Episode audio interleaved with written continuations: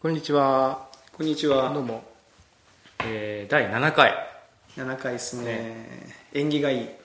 ラッキーセブン。ラッキーセブン。7 7回、8回はもう縁起がいいですよ。七つの大罪7つの滞在じゃない。7つの 滞在じゃないです。ラッキーセブンね。いやー、しかし寒くなりましたね。ね、急に、急に寒く、くなって、もう秋がなかった気がすもうる、な今んか年は。ちょっと、もう、もう冬目の前みたいな感じですけどね。長山さん、先週、あの、先週じゃないか。まあ、話してるのは先々週ですけど、そうですね、5回目、第5回で、はい、カフェインそうですね。やめました、みたいな。で、で僕の今目の前で、 そうですね、今コーヒー飲んでるんですけうど、まそうにコーヒー飲んでますけど、まさにこれ今、久々下で買ってきたんですけども、セブンイレブンで来るときに、ちょっとなるこのほコどーヒー飲もうと思って。その、これが2週間ぶりのカフェインそうです、そうなんですよ。まさに。どうですかうまいですね。 まあ、やっぱコーヒー好きなんで、やっぱ美味しい、普通に美味しいなって、あのね、やっぱデカフェって言って、あの、カフェインを抜いてあるコーヒーって売ってるんですよ。売ってますねで、それを試しに飲んでみたんですけども、やっぱり、なんていうんですかね、コーヒーと違う、コーヒーだと思違いっまて、すよやっぱりええあの、飲んでしまうと、うーんなるほどコーヒーっぽい飲料だなみたいな感じになっちゃうまあ、うん、それも飲み慣れてたんですけどもやっぱりこういざ実際のコーヒー飲んでみるとあそうなんだ濃いなみたいな濃いやっぱこうカフェインカフェイン感があるわけですかこう飲んでるカフェイン感カフェイン感はわかんないですけど何かそのデファデカフェとカフェイン入りのやつの違いはやっぱやっぱそカのフコェインでしょまあコクなんですよそうコクとか言うとなんかめちゃめちゃ知ってる人みたくなりますけども、こうどっしりくる感じ、うん、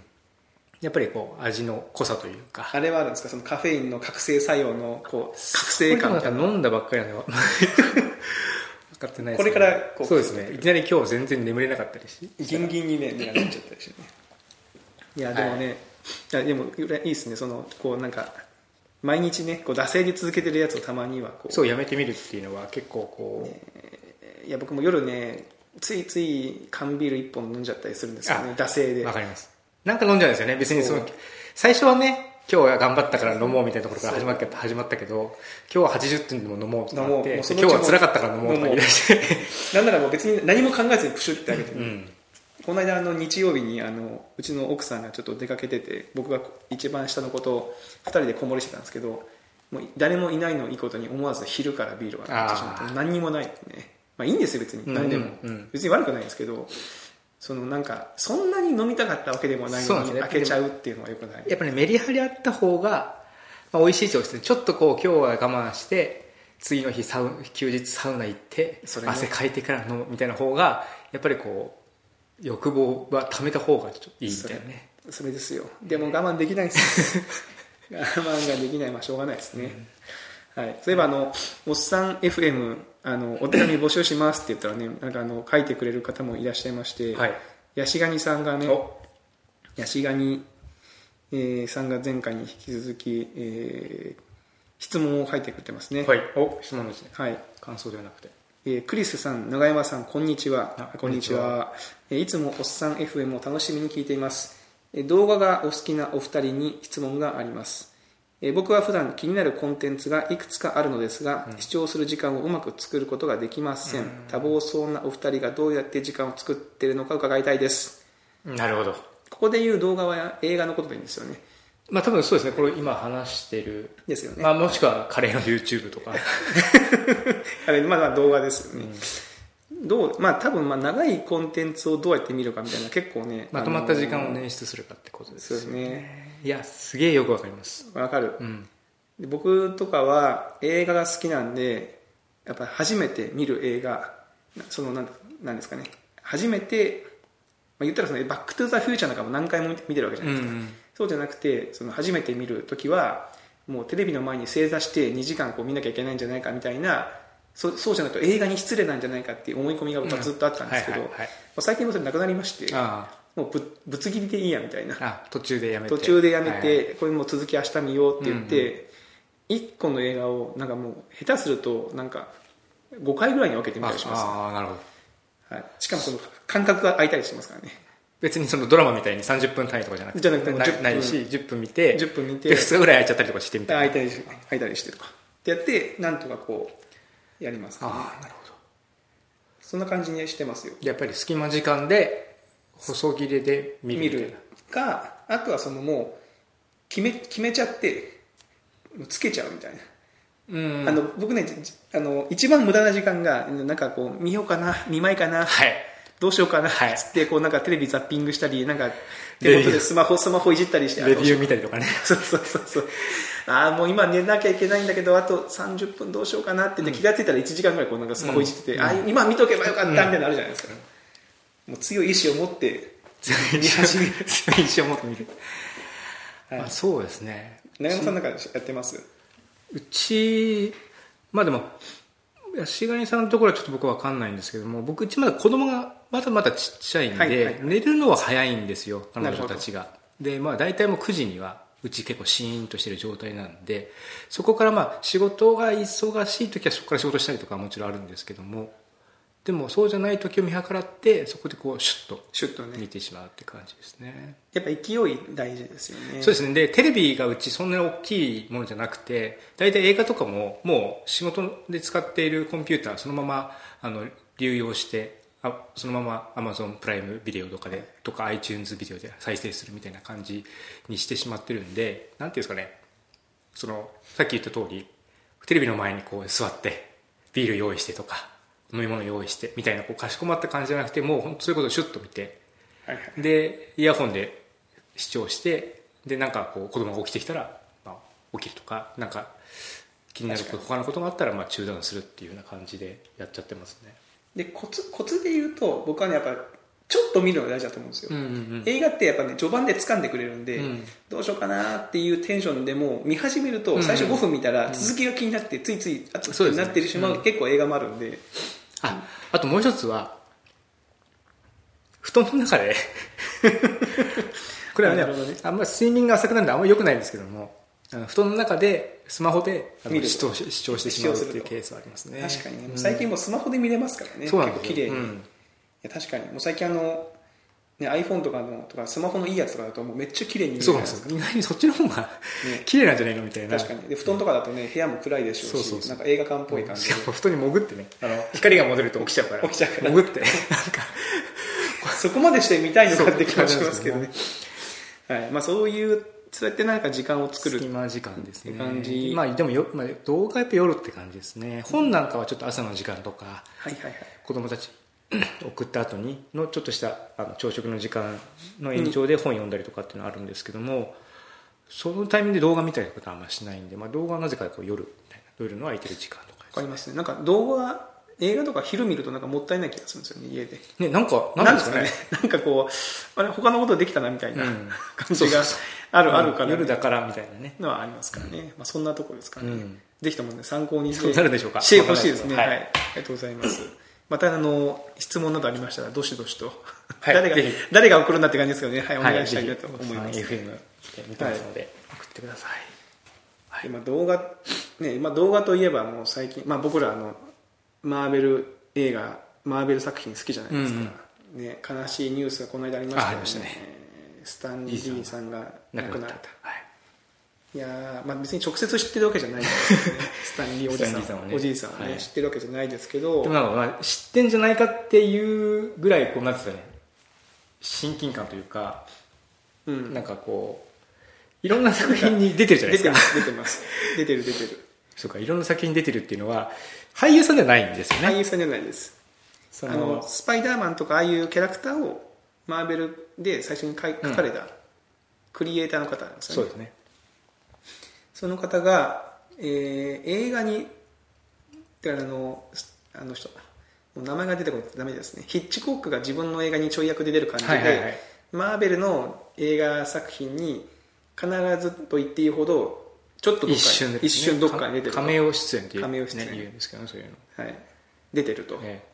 いう感じで、まあ、そのマーベル映画好きな人は今回はスタンリーおじさんどこおじいさんどこで出て出てくるのかなうんみたいなのをちょっと楽しみにしたり、えそうなんですよね。で面白いのはあのあれですよねアニメにも出てますもんねあのーいや僕結構感動的だったのがえっ、とあのーなんだっけえっ、なんすとかピクサーのピクサーのえーベイマックス、ベイマックスベイマックスね、うんベイマックスに出てるのが出てたあれはなんかおほおほってなりましたねあれは おーってうん思いましたね、うんその CG にもでも出るんだそうみたいなのもそうなんですよねだからなんかすごい親しみがあって僕なんかもうにわかのファンなんで、うん別にそのスタンリーさんがそのアメコミを書いてる時のことは知知らないんですけど、まあ、どっちかというと映画から入った方なんでなんかねその多分最後の、えー今もう撮影されてる部分もあるのでそうですね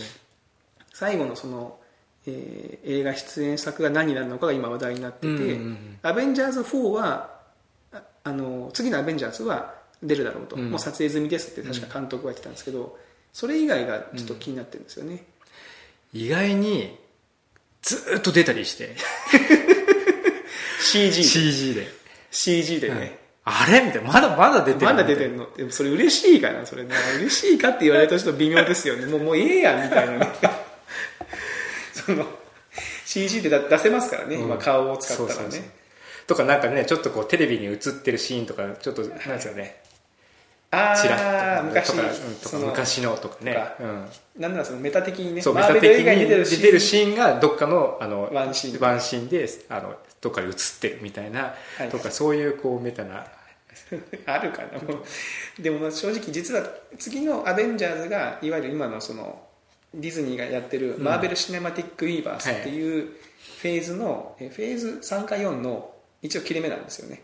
その映画的にあだかはいらひとそこで一区切りするしかもなんかその「えーアベンジャーズ1」とかで出てたその俳優たち、うんロバート・ダウニー・ジュニアとかの変な人たちが、なんかその一区切りつくんじゃないのって噂もあってああそうなんですねそうなんです噂も、まあ、確実じゃないですよ、うん続きにも出るかもしれませんけどなんか一応ストーリー的にはこう大きそなれで一つ枠のが一つ終わるって感じがして、なんかそこまで出てくれてよかったなと思ってなるほど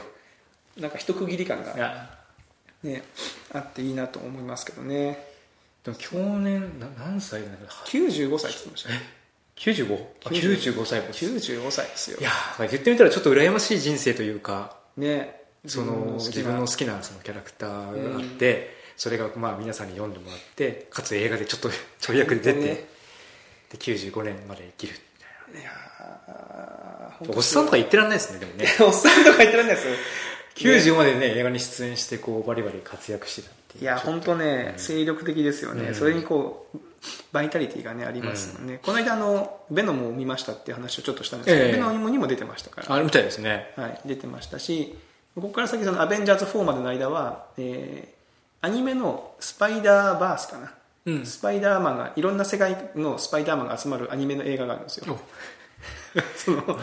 れまたその「ベノム」を作ったソ ニーが、あのソニーソニーピクチャーそのスパイダーマンの権利しか持ってないんでマーベルキャラクターの中でああなるほどそれでもいかにそれをいかにこうしゃぶり尽くすかっていうその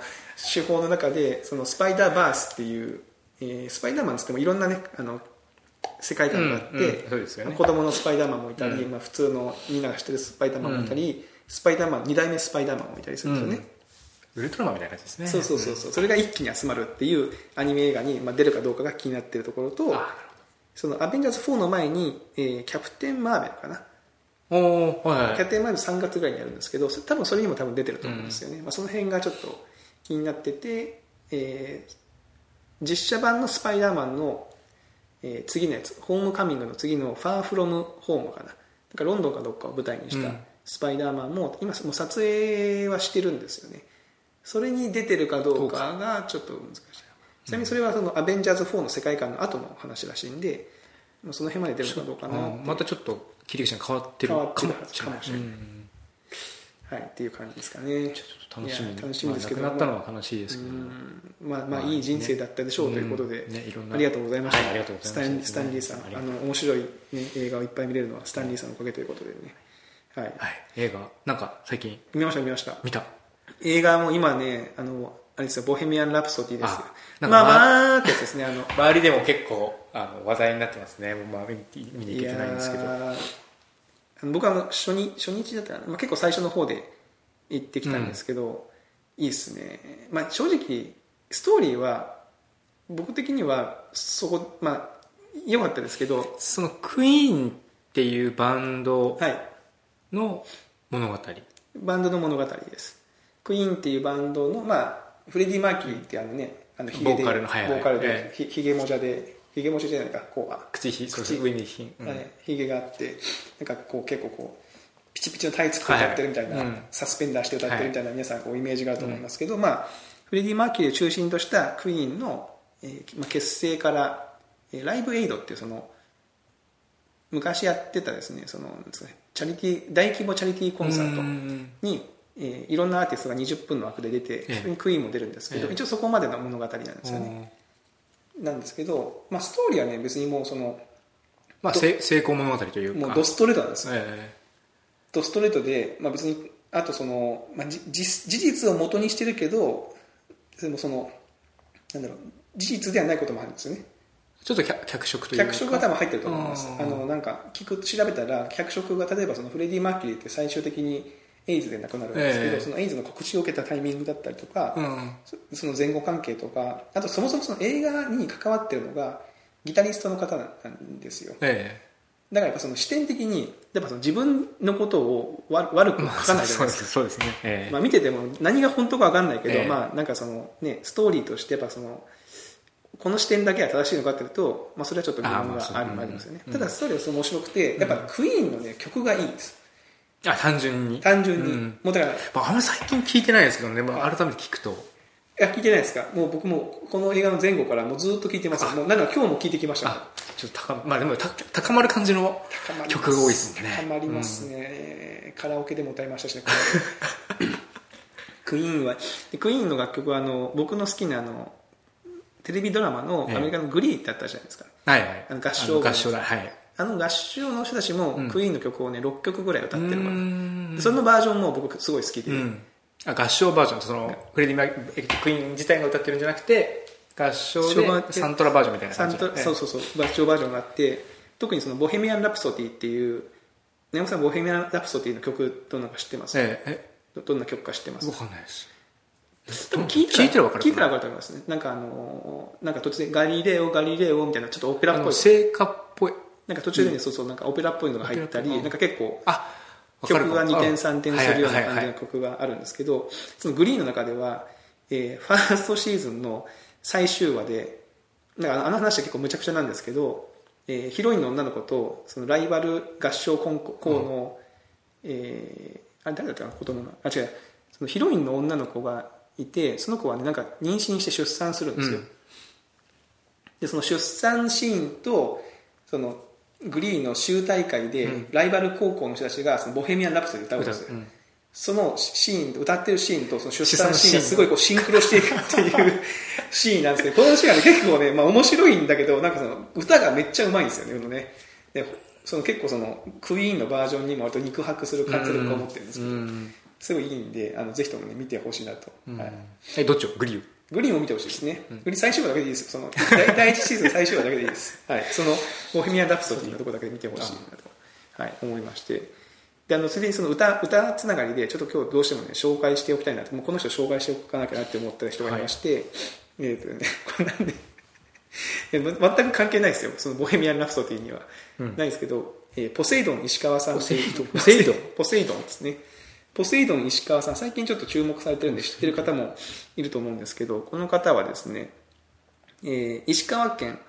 金沢市出身のはい方でして、えーまあ、ミュージシャン兼ミュージシャン兼シティポップ芸人ってあのシティポップ芸人はい、ウィウィキペディアに書いてますね、うんで28歳ぐらいから京都でライブを始めて、京都なんですねえーとまあ、出身は石川県ですけど、ライブをやってたのは京都で、うんあの岡崎体育さんとかとも共演をしたことあがああなんかちょっとでもこうサムネイルを見ると雰囲気がるわかりますねねなんとなくわかりますねでこの人何が面白いかっていうと今 YouTube に「ポセイドン石川チャンネル」を上げてまして、えあの山下達郎さえはいんをめっちゃこうフューチャーしてまして、ええまあ、この人は山下達郎さんの風にいろんな曲を歌ってるんですよああで山下達郎さん風に歌う USA ってあの USA ああ、はいだはったじゃないでい、すかザ・パンプさんダとかパンもプカさんのバーもした、はいはいこれ多分どうなんだろうちょっとだけ引用的にこの流すの大丈夫なのかなどうなんですかねどうなんですかねちょっとまあちょっとだけ触りだけええ多分入るかわかんないですけど今 YouTube をちょっと再生してみましょうかこのね少しだけ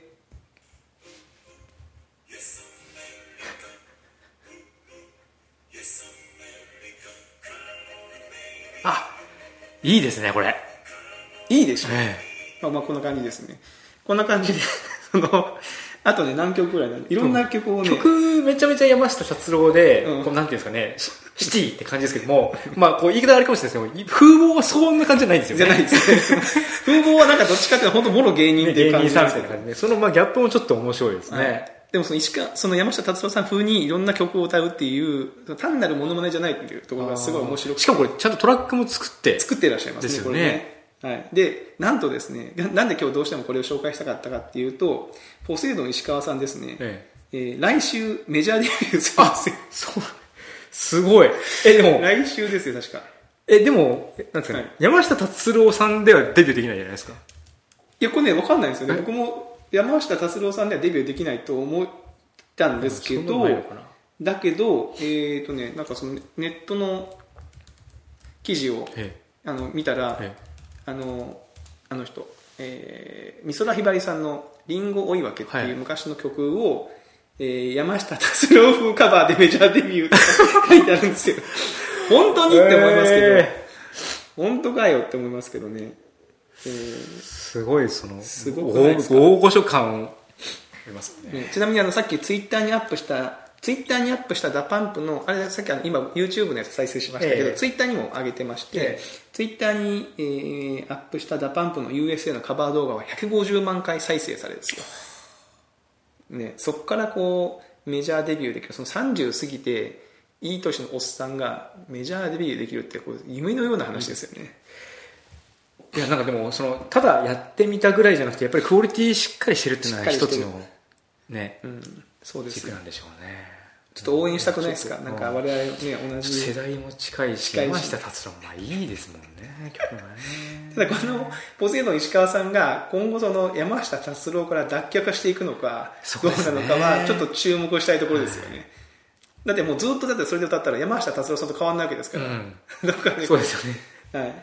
まあ、山下達郎さんがだ USA 歌うことないかもしれないけどもそうそうやっぱりどうしてもねマンネリ化というかねなんかねこう頭が見えてるみたいなところがあるんでそこをどう打破するかっていうのもちょっそとうそうそうまあ多分その昔ライブをやってたそのそれこそ岡崎体育さんとかとコラボとかうんやったりとかするとうんもう面白いんだろうなと思いますけど、ちょっとね、えーちょっと僕もチャンネル登録して、はい、ぜひチとャンもネル登録でも2056とか 意外に少ない意外に少ない でしょ意外に少ないんですよ意外に少ないや僕もだからみんな知ってたら紹介してもなと思ったけどツイッターだってその150万回再生って言ったけどフォロワーがまだ1万人いってませんからね YouTube はまだちょっと全然とかはいじゃあこれからちょっとまあメジャーデビューをしてはい、ぜひとも応援をねしていきましょうというところで、えー 今週の、はいまあ、おっさん応援しましょうかっていう話でねそうですね終わりたいなと思いますよね、はいはい頑張っていきましょう、はい、ではまた来週、はいまた来週